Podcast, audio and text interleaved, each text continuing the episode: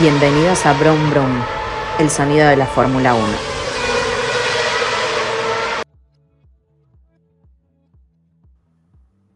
Bienvenidos a Brum Brum, el sonido de la Fórmula 1.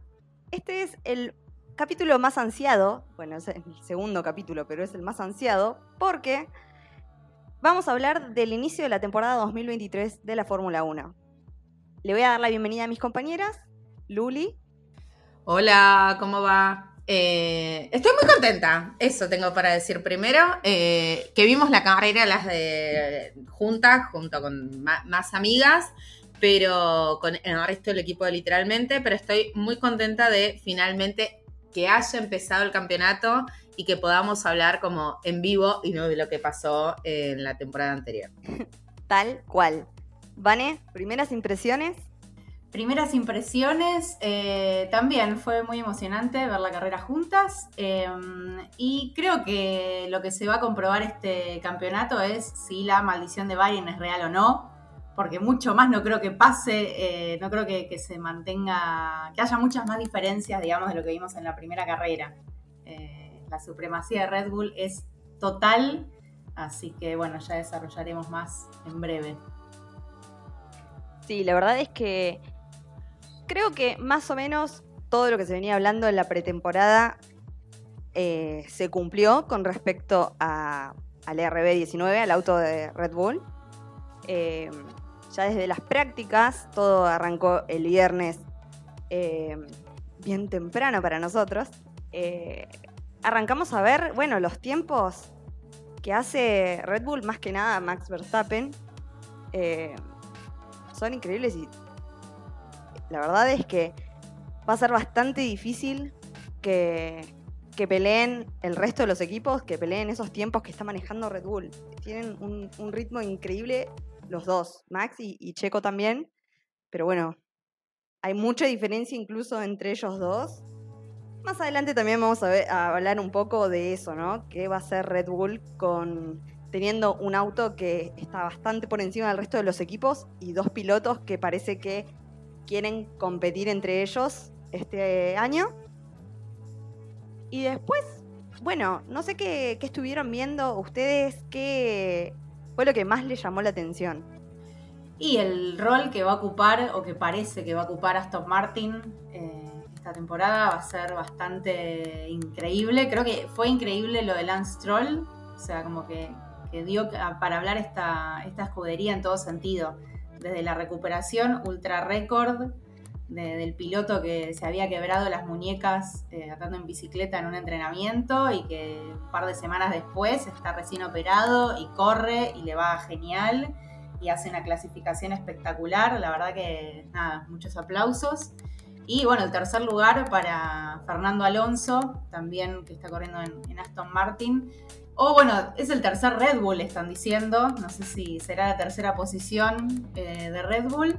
Pero bueno, eh, creo que por el lado de Aston Martin va a haber muchas, muchas noticias. Igualmente a mí lo que me pasa es que eh, mientras veía que Lance está quebrado, no de una muñeca, sino de las dos, uno le presta atención en la carrera a, las muñecas, digamos, a cómo sostienen el volante, pero lo miraba Lance y decía, las está torciendo mucho, las está torciendo mucho, se va a volver a quebrar.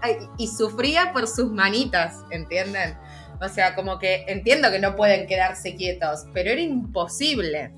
Em, es increíble, la verdad es que yo necesito que charlemos de cómo lo sacaban aparte los ingenieros de adentro del auto cuando, cuando salió, porque fue, fue increíble. Sí, para que dejen de decir que le regalaron el lugar, ¿no?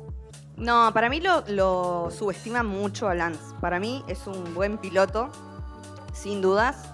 Y si no estuviera en la posición en la que está, yo creo que se merecería el, el asiento igual. Este, yo creo que, bueno, fue muy impresionante eso, verlo, eh, cómo lo tenían que sacar del auto y también verlo mientras manejaba. Como que se notó demasiado el esfuerzo y la verdad es que es para aplaudirlo. Eh, quizás hay un poquito de vanidad también. Eh, y al tema de quizás no, que, no querer ceder el lugar, ¿no? Que siento que es algo que es un poco inherente de, todos los conductores, pero eh, Aston Martin, nosotros pensábamos que las prácticas, quizás hasta eh, la carrera, incluso iba a ser eh, el, debut de Felipe Drogovic, el brasilero, como, como piloto de, Aston Martin, como piloto de, de Fórmula 1 ya. Y bueno, al final Lance dio la sorpresa. También había gente especulando con la vuelta de, de Vettel, que yo la verdad es que no les voy a mentir, me ilusioné porque era algo que habíamos dicho en el primer capítulo. Quizás lo dije yo como una tonta, esperanzada, pero bueno. Eh, hubo gente que cayó en la demencia y, también pensó que podía darse, aunque sea por una, por una fecha. Pero bueno, la verdad es que sí. Era como la retirada menos retirada del planeta, si aparecía. Era un chalchalero, básicamente. Se confirmaba eso. Sí. O sea, estoy, entiendo que sería muy lindo verlo a Vettel, pero déjame extrañarlo. O sea, la última carrera corrió y ahora la primera también no se retiró nada, se tomó unas vacaciones. Eh, discúlpame, Lucila. Yo no me meto con. Bueno, sí, me, meto. No, no me meto con tus pilotos favoritos. Así que déjame, déjame ilusionarme. Déjame creer. Eh, sí, la verdad es que las primeras impresiones en prácticas y en cuáles fueron esas, ¿no? Eh, el terrible dominio de Red Bull y la sorpresa de Aston Martin, o sea, los tiempos que hizo Aston Martin, Fernando Alonso fue realmente increíble y aparte verlo a Fernando Alonso tan feliz, o sea, ese hombre creo que hace mucho tiempo que no tenía un fin de semana así. Eh, pero bueno, el resto de los equipos también dieron que hablar. Porque también en la pretemporada se habló mucho de, por ejemplo, de Ferrari. Eh, estaban distintas especulaciones eh, con respecto a la llegada de Fred, eh, qué esperar de Ferrari este año. Em, también, bueno, iban trascendiendo cosas con respecto al auto, ¿no? Que el diseño del auto era más beneficioso para el estilo de Carlos que el estilo de Charles y bueno, cosas así Evidentemente no de salir de fuera de pista para Carlos, ¿no? Digo, si está pensado como muy para Carlos, evidentemente no tanto Carlos no se enteró, porque bueno, eh, no, estuvo muy bien, más allá de salir cuarto. Salió cuarto porque los demás manejaron peor, no porque haya estado bien. miren que lo amo a Carlos, eh, pero polémico su desempeño, a mi entender. Para mí fue un fin de semana difícil eh, para Ferrari, para Mercedes, ni hablar, porque creo que no esperaban el desempeño que tuvieron los autos. Y bueno, ya realmente llegamos al punto, después de la primera carrera, en el cual están empezando a caer en la desesperación un poco. Eh, incluso Red Bull, que le saca bastante ventaja, ya está hablando de eh, las condiciones de la construcción del auto de Aston Martin y creo que los equipos que están en desventaja hoy por hoy eh, son los que van a liderar, digamos, como una embestida en contra de Aston Martin con la FIA para tratar de, eh, de no sé, de anularlos lo más que puedan. Sí, igualmente es como que siento que, el resto de las escuderías tiene demasiados problemas como por, para sumarse a, algo que, los excede. O sea, como que digo, bueno, Ferrari estaría bueno que se preocupara más por arreglar los problemas que sigue teniendo de años anteriores, porque es como que los problemas, los autos van cambiando, pero los problemas siguen, eh, y esto termina siendo una gran temporada de 3-4 años, o más en el caso de Ferrari, en el que no le encuentran la vuelta, entonces bueno, la verdad que meterse con Red Bull es como medio irrisorio cuando tenés un piloto que tiene que abandonar la carrera porque pierde electricidad su auto y otro que, bueno, perdió eh, un podio, básicamente. No para hacer trompos el otro. Sí, sí, es como que es, complejo, es muy complejo. Y aparte también en todas la- las situaciones de peligro, por lo menos lo que me pasaba al ver la carrera era como que no creía que pudiera ganar nunca. O sea, yo estaba como lo van a pasar, lo pasan, lo pasan. En ningún momento me puse nerviosa de decir, bueno, dale, pelea esta. Fue como, uy, no, va a perder otra posición más. No de nuevo. No de nuevo decía. Sí.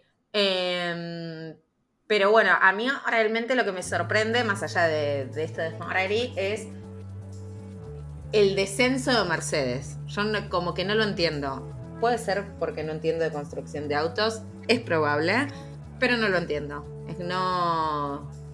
Como que se me hace imposible eh, cuando ves la tabla verlos tan abajo. Como que no entiendo. No entiendo qué pasó. O sea, que perdieron el manual. No, no, no, no, no, no lo entiendo. Perdieron el manual, pasó algo, ¿entendés? No. No sé. Y. eh, que el equipo tuvo muchos cambios con respecto a ingenieros y se nota, se nota en la construcción del auto.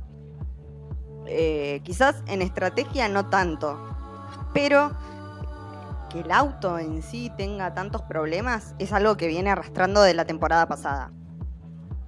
Este, bueno, yo creo que quizás se tomaron decisiones eh, en caliente después de lo que fue la final de la temporada 2021. Y la temporada pasada lo pagaron y quizás todavía no se pudieron acomodar. Me preocupa, entre comillas, em, la situación en la que está Luis de no saber si va a querer seguir manejando si el auto no da lo que tiene que dar. Eh, cómo va a manejar el tema de pun not intended. eh, No, no quise decir manejar justo en este podcast. La verdad es que. Eh, bueno. ¿Cómo va a manejar el tema de, su compañero de equipo? Porque George Russell no es Valtteri Bottas. Él va a querer pasar a Lewis. Lo quiso hacer este fin de semana y no va a cambiar de opinión. Claramente es una decisión del equipo, después es una decisión de Toto, pero hay que ver cómo les va en el resto de las carreras. Pero eso es lo que yo creo que desde acá en adelante van a ser los desafíos de Mercedes para esta temporada. Y Ferrari, bueno, me parece un desastre, pero yo, los quiero igual. Hay un tema de que, siento que este año también se van a definir varios pilotos si continúan o no. A mí me cuesta mucho pensar en Hamilton el año que viene, si es que este campeonato termina como empezó, puede mejorar o puede empeorar, ¿no? Pero digo, bueno, teniendo en cuenta la primera carrera, eh, siento que es muy difícil que Hamilton corra otro año más en estas condiciones. Me pasa lo mismo con Leclerc. Eh, se nota que frente a cada problema ya hay como un hartazgo de decir, no me jodas, otra vez esto no sea el problema que sea, si es cuestión de estrategia por parar mal, si es cuestión mecánica, o sea, es el mismo tono en el que se, se lo escucha. Entonces, como que bueno, eh, este año va, va, a terminar produciendo que pasen cosas, eh, cambios, digamos, de, de pilotos en las escuderías. Lo que pasa es que también pienso a dónde, ¿no? Porque ¿quién puede pagar a Hamilton?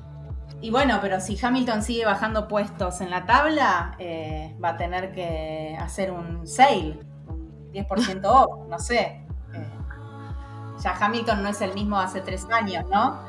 Digo. El año que viene Aston Martin sale con Alonso y Hamilton. Lo raja Lorenzo Lance. No, no, no, le tiene que comprar un nuevo, una nueva escudería para que no deje de comprar nunca, ¿no? No, puede ir Lance a Red Bull, ojo, ¿eh? No, y que lo sueltan a Checo. Si Checo firmó de nuevo por dos años. ¿Por cuántos años firmó la última vez? ¿Dos? Hasta el 24, creo. Tienen unas ganas de rajarlo a Checo, eso. Terrible. Para mí no, no, no sé. La mascota de Jerry Halliwell igual, pero... Ah, no, claro, ya nos enteramos que Red Bull se pasa por el orto de los contratos. Si te tienen que rascar antes, lo hace. Pero viene dando buenos resultados. No, no sé si lo van a soltar tan fácil. Viene dando buenos resultados, pero eh, Max le sacó 12 segundos a Checo. Pero nadie lo puede alcanzar a Max. Ya está. No, no, pero es el mismo auto, digamos. Es a tener en cuenta. Hay que ver si otro piloto, si Alonso con ese auto hubiese llegado 12 segundos después o no, no sé. Es para que lo pensemos. Igualmente está claro, en contra de todo lo que pienso, defiendo y creo, que Max va a volver a ganar. Yo ya eh, firmo eh, lo que va a pasar en diciembre, no hay duda de eso. Anulo Mufa. Estamos todos de acuerdo, ¿no? No, bueno. Estamos de acuerdo, estamos de acuerdo. Ya está, no, no, no hay como mucha vuelta, pero bueno, eh, hay que ver pues, de- del 2 para abajo cómo, cómo queda, ¿no? O sea, la tabla media definir. Vamos a entregarnos a la superstición y al esoterismo por un momentito nomás. ¿Creemos en la maldición de Bahrein? Para los despistados, les cuento que la maldición de Bahrein es una teoría loca, loca, que básicamente cuenta de que quien gana la primera carrera del campeonato, o sea, la carrera de Bahrein, no sale campeón y hasta ahora se viene cumpliendo. El año pasado, eh, Max, por ejemplo, tuvo que abandonar la carrera y ganó la carrera Charles Leclerc. Eh, la Leclerc neta, que es una cosa que existe, aunque ustedes no lo crean, aunque sí, lo pueden creer, este, afirma que esto es parte del plan. El, el abandono de Leclerc es parte del plan para pelear por el campeonato. Si siguen arreglando el auto con cinta, yo creo que no hay superstición que valga. Pero creer o reventar. Yo no sé si creo o no, o sea, en realidad un poco sí, porque no quería que ganara ningún Ferrari, se lo tomaron demasiado a pecho, eh, porque el resultado fue bastante malo, pero bueno, creo que este año se rompe esa maldición, porque a menos que suceda algo, eh, no sé, no, no, no, no, no creo que pase. No, la veo muy difícil. Es como, capaz es como la excepción que confirma la regla y solo este año no sucede, pero para mí no, como que no, nada, va a ser un embole, digo, preferiría sorprenderme, uno, porque no quiero que gane Max, dos, como para ponerle un poco de condimento al campeonato, porque si no, nada, es como, oh sí, y ahí va de nuevo Max. Es como que vamos a terminar viendo nada, cuál de los dos McLaren se va primero o tiene que abandonar primero la carrera y esa va a ser la diversión de todos los domingos. Sí, yo creo que la maldición de Bahrein fue la que tuvo Con, igual, esta vez. eh, que tuvo tres penalizaciones, medio como por lo mismo. Eh, primero lo penalizaron por poner mal el auto en la parrilla en la largada. Eh, le dieron 5 segundos. Cuando tiene que entrar a boxes para cumplir esos 5 segundos, eh, los mecánicos empiezan a trabajar en el auto antes de cumplir ese tiempo, entonces hay una nueva penalización. Eh, y bueno, creo que, que esto está bueno en parte porque demuestra lo importante que es el trabajo en equipo y que importa tanto el piloto como eh, los pibes que están ahí eh, haciendo toda la, cuestión mecánica. Pero bueno, no, no solo sucedieron esas dos cosas, sino que el chabón cuando estaba saliendo del pit lane supera el límite de velocidad. Después, bueno, por eso termina termina decidiendo el equipo bajar el auto en la vuelta 44, porque ya era como no hay mucho más para hacer. Eh, y también me gustaría que hablemos de, Lando, en realidad de, bueno, de McLaren en general, que más que echarle la culpa a Bahrein, creo que tiene que, que hacerse cargo de los problemas que viene teniendo. Eh, pero bueno, yo creo que Piastri no se esperaba lo que sucedió, me parece. No sé qué piensan ustedes. Yo creo que les pasa por tomar decisiones de mierda el campeonato anterior. Que se jodan. Es todo lo que voy a decir de McLaren. Creo que, que salió un- una Danielita. A mí me preocupa Lando. Porque lo veo deprimido. No se hacen estos diagnósticos. Parezco eh, Bueno, ya saben. ya. Em, lo veo mal. Lo veo como derrotado desde el, desde el inicio. En la pretemporada ya se hablaba de, de lo mal que estaba el auto de McLaren. Se lo veía a, él decaído. Y tanto sus resultados en, en prácticas, en la cual y nos sorprendimos en, en Q1, creo. eh, porque estuvo bastante bien. Y después el auto se pinchó de nuevo. eh, y bueno, la verdad que en la carrera no le fue para nada bien. Al menos pudo terminar la carrera, pero eh, le fue muy mal. Tuvo muchas pit stops y se lo veía muy molesto y, eso, ¿no? Como desanimado después en las, en las entrevistas después de la carrera. Y él tiene un contrato muy largo con McLaren. Ya, o McLaren, otro equipo que no respeta los contratos, pero bueno. Em, este no era el caso. Quizás también es- está el tema de. Ya me parece que es su cuarta temporada. No se dan los resultados que creo que Lando, por las capacidades que tienen, podría haber eh, obtenido. El equipo no lo ayuda realmente. Y, por ejemplo, en el eventual caso de que Red Bull no quiera continuar con Checo, yo creo que él es un candidato a ese asiento de Red Bull. Pero, más que nada por esto, ¿no? Por el descontento que tiene él con McLaren hoy. Y porque es uno de los pilotos jóvenes que eran como promesa y que creo que tienen el, talento como para ocupar ese lugar y, y nada, me parece que también podría ser un buen compañero de Max. Pero hasta qué punto se puede ser buen compañero de Max, ¿no? Es un poco lo que pasaba antes con, con. ¿Cuánto tiempo puede un piloto aguantar ser el segundo piloto de, de su equipo? Es, es complicado. Es complicado eh, cuando el primero es indiscutible y también cuando el nivel es un poco más parejo, entre comillas, ¿no? Porque bueno, en el caso de Ferrari no vamos a decir que, entre Carlos y Leclerc están tan parejos, pues la apuesta es que no.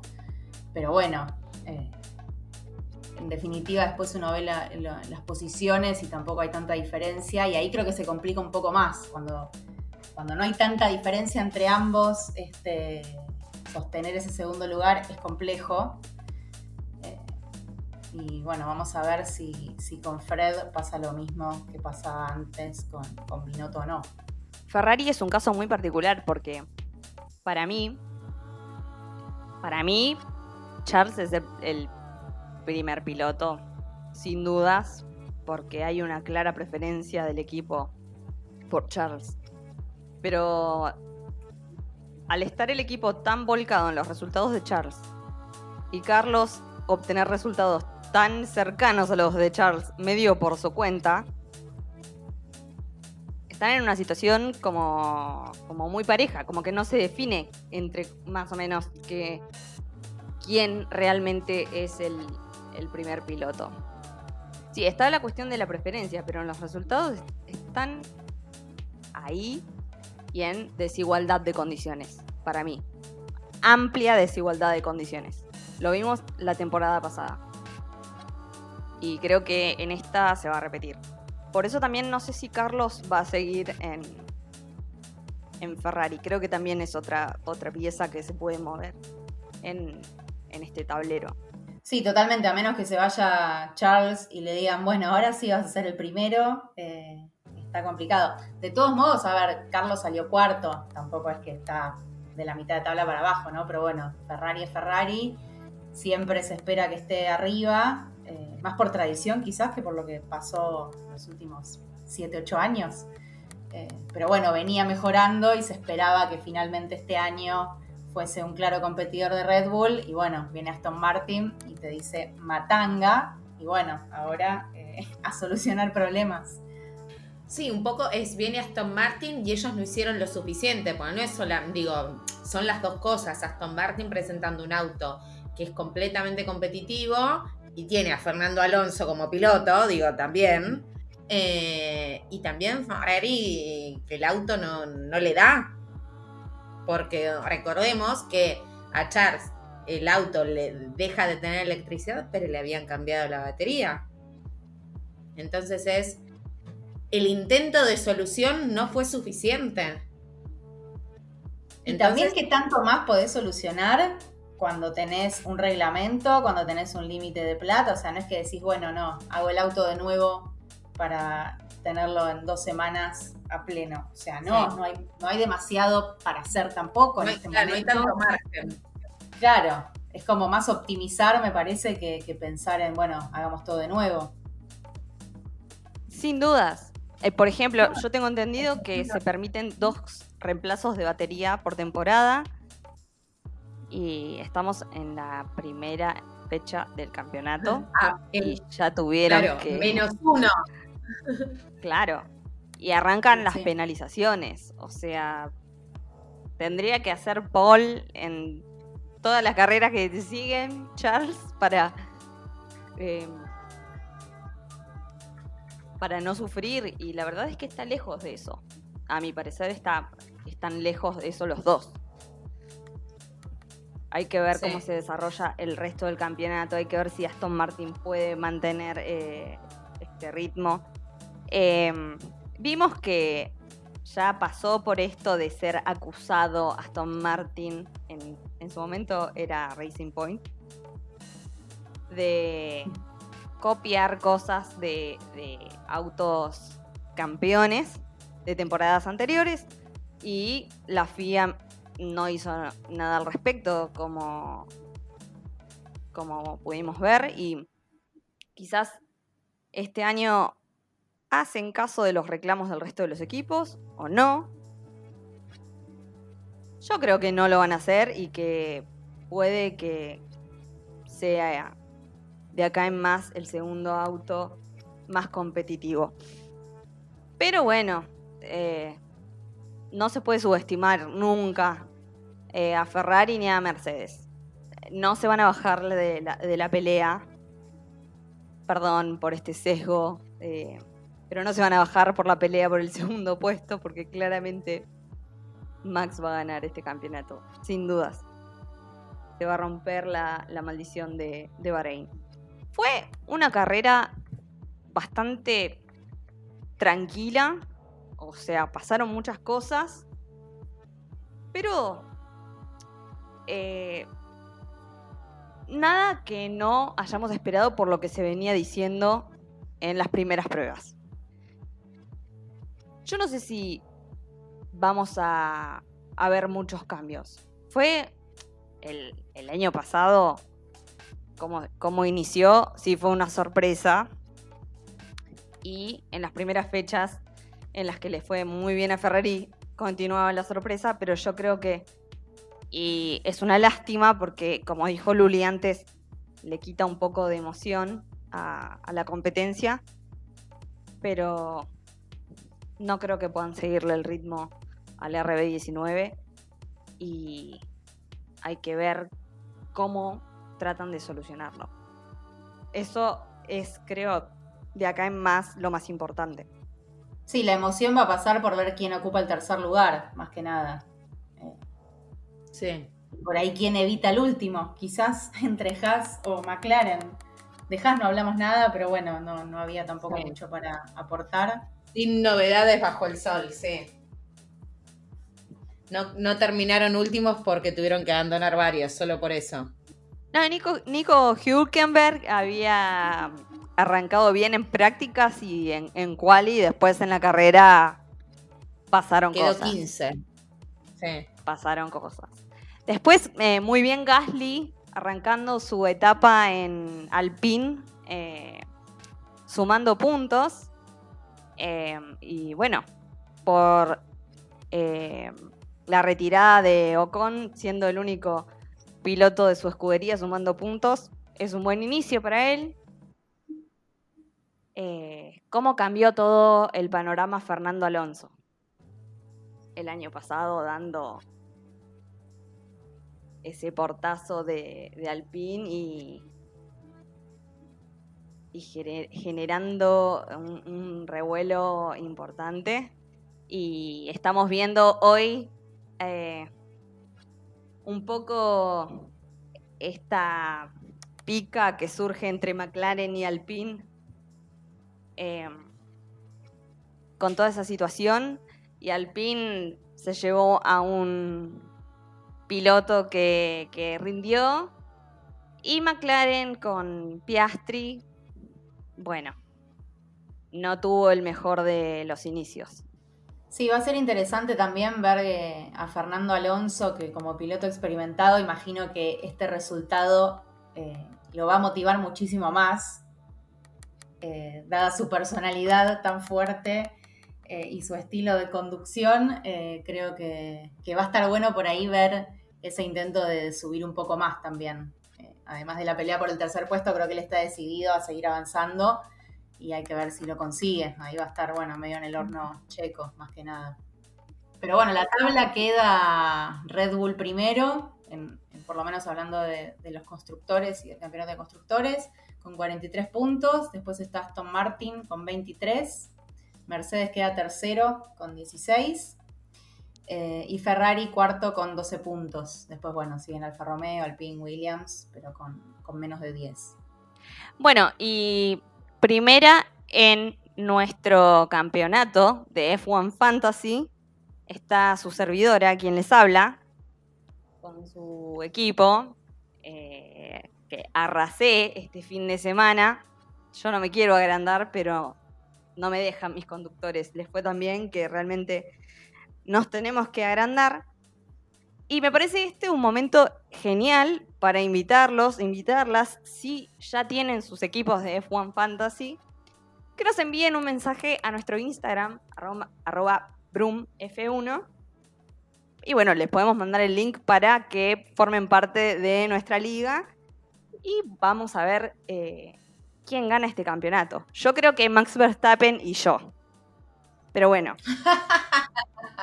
Creo que en el caso de Lu y el mío, lo que pasó fue la decepción de Alpine, básicamente. Eh, Ocon falló por todos lados, pero intuyo que Lu habrás hecho lo mismo que yo, que es borrar Alpine del mapa y poner Aston Martin. Todavía no lo volví a armar, todavía no lo volví a armar. Eh, y eh, si yo quiero ganar puntos, tengo que ponerlo a Max. Me niego a ponerlo a Max. Mi problema es ese. No lo hice ni lo haré, pero bueno. Eh, hay tiempo porque la próxima carrera es el fin de semana del 17. que bueno, ese viernes arrancan las prácticas. Es un horario muy copado porque el primer horario es de las 10 y media y después el segundo es a las 14, así que finalmente la carrera es el domingo 19 a las 14 horas. Puede salir un asadito, unas pastas. Mucho mejor que el de las 12 del mediodía. Sí. y va a ser mejor que los de las 3, 4 de la mañana, que bueno, ya, ya veremos si se trasnocha o qué se hace en esos casos, pero bueno. Eh, Soy una mujer mayor, ¿qué es trasnochar? Quedarte hasta las 4. Existe Star Plus. Claro, por lo menos para, verlo más luego. Les queremos pedir perdón por esta falta de compromiso, pero todavía trabajamos. Bueno, les quiero agradecer a todos por habernos acompañado en este episodio, habernos acompañado también en el primer episodio que grabamos sobre Drive to Survive.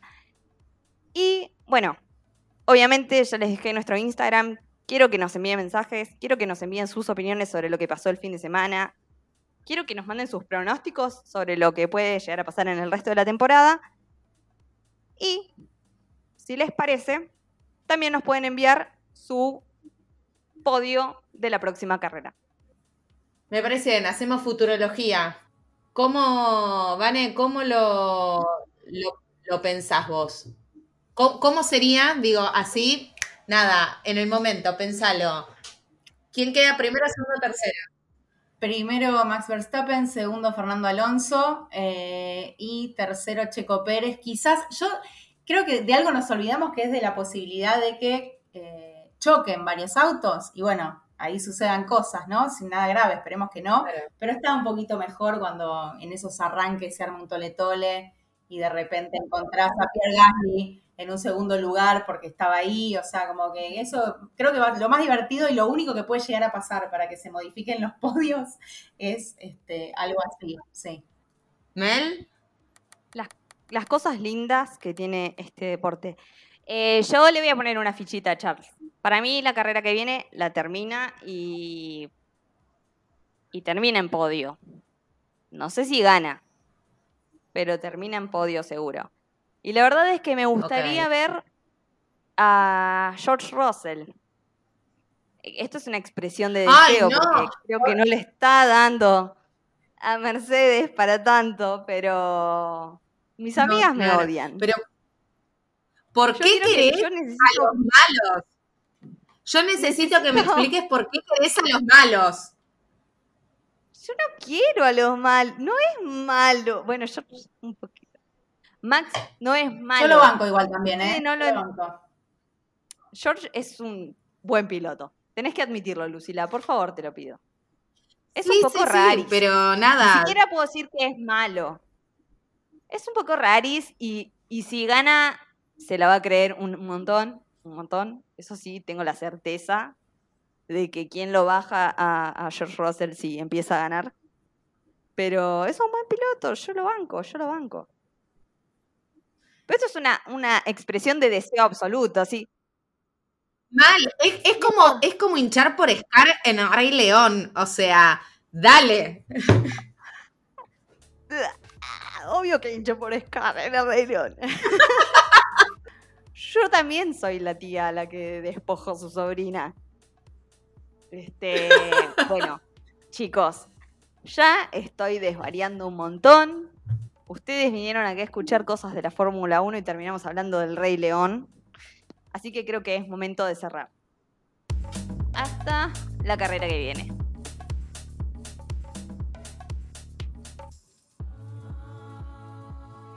Este podcast pertenece a la producción de Literalmente Factoría. Todos los derechos están reservados.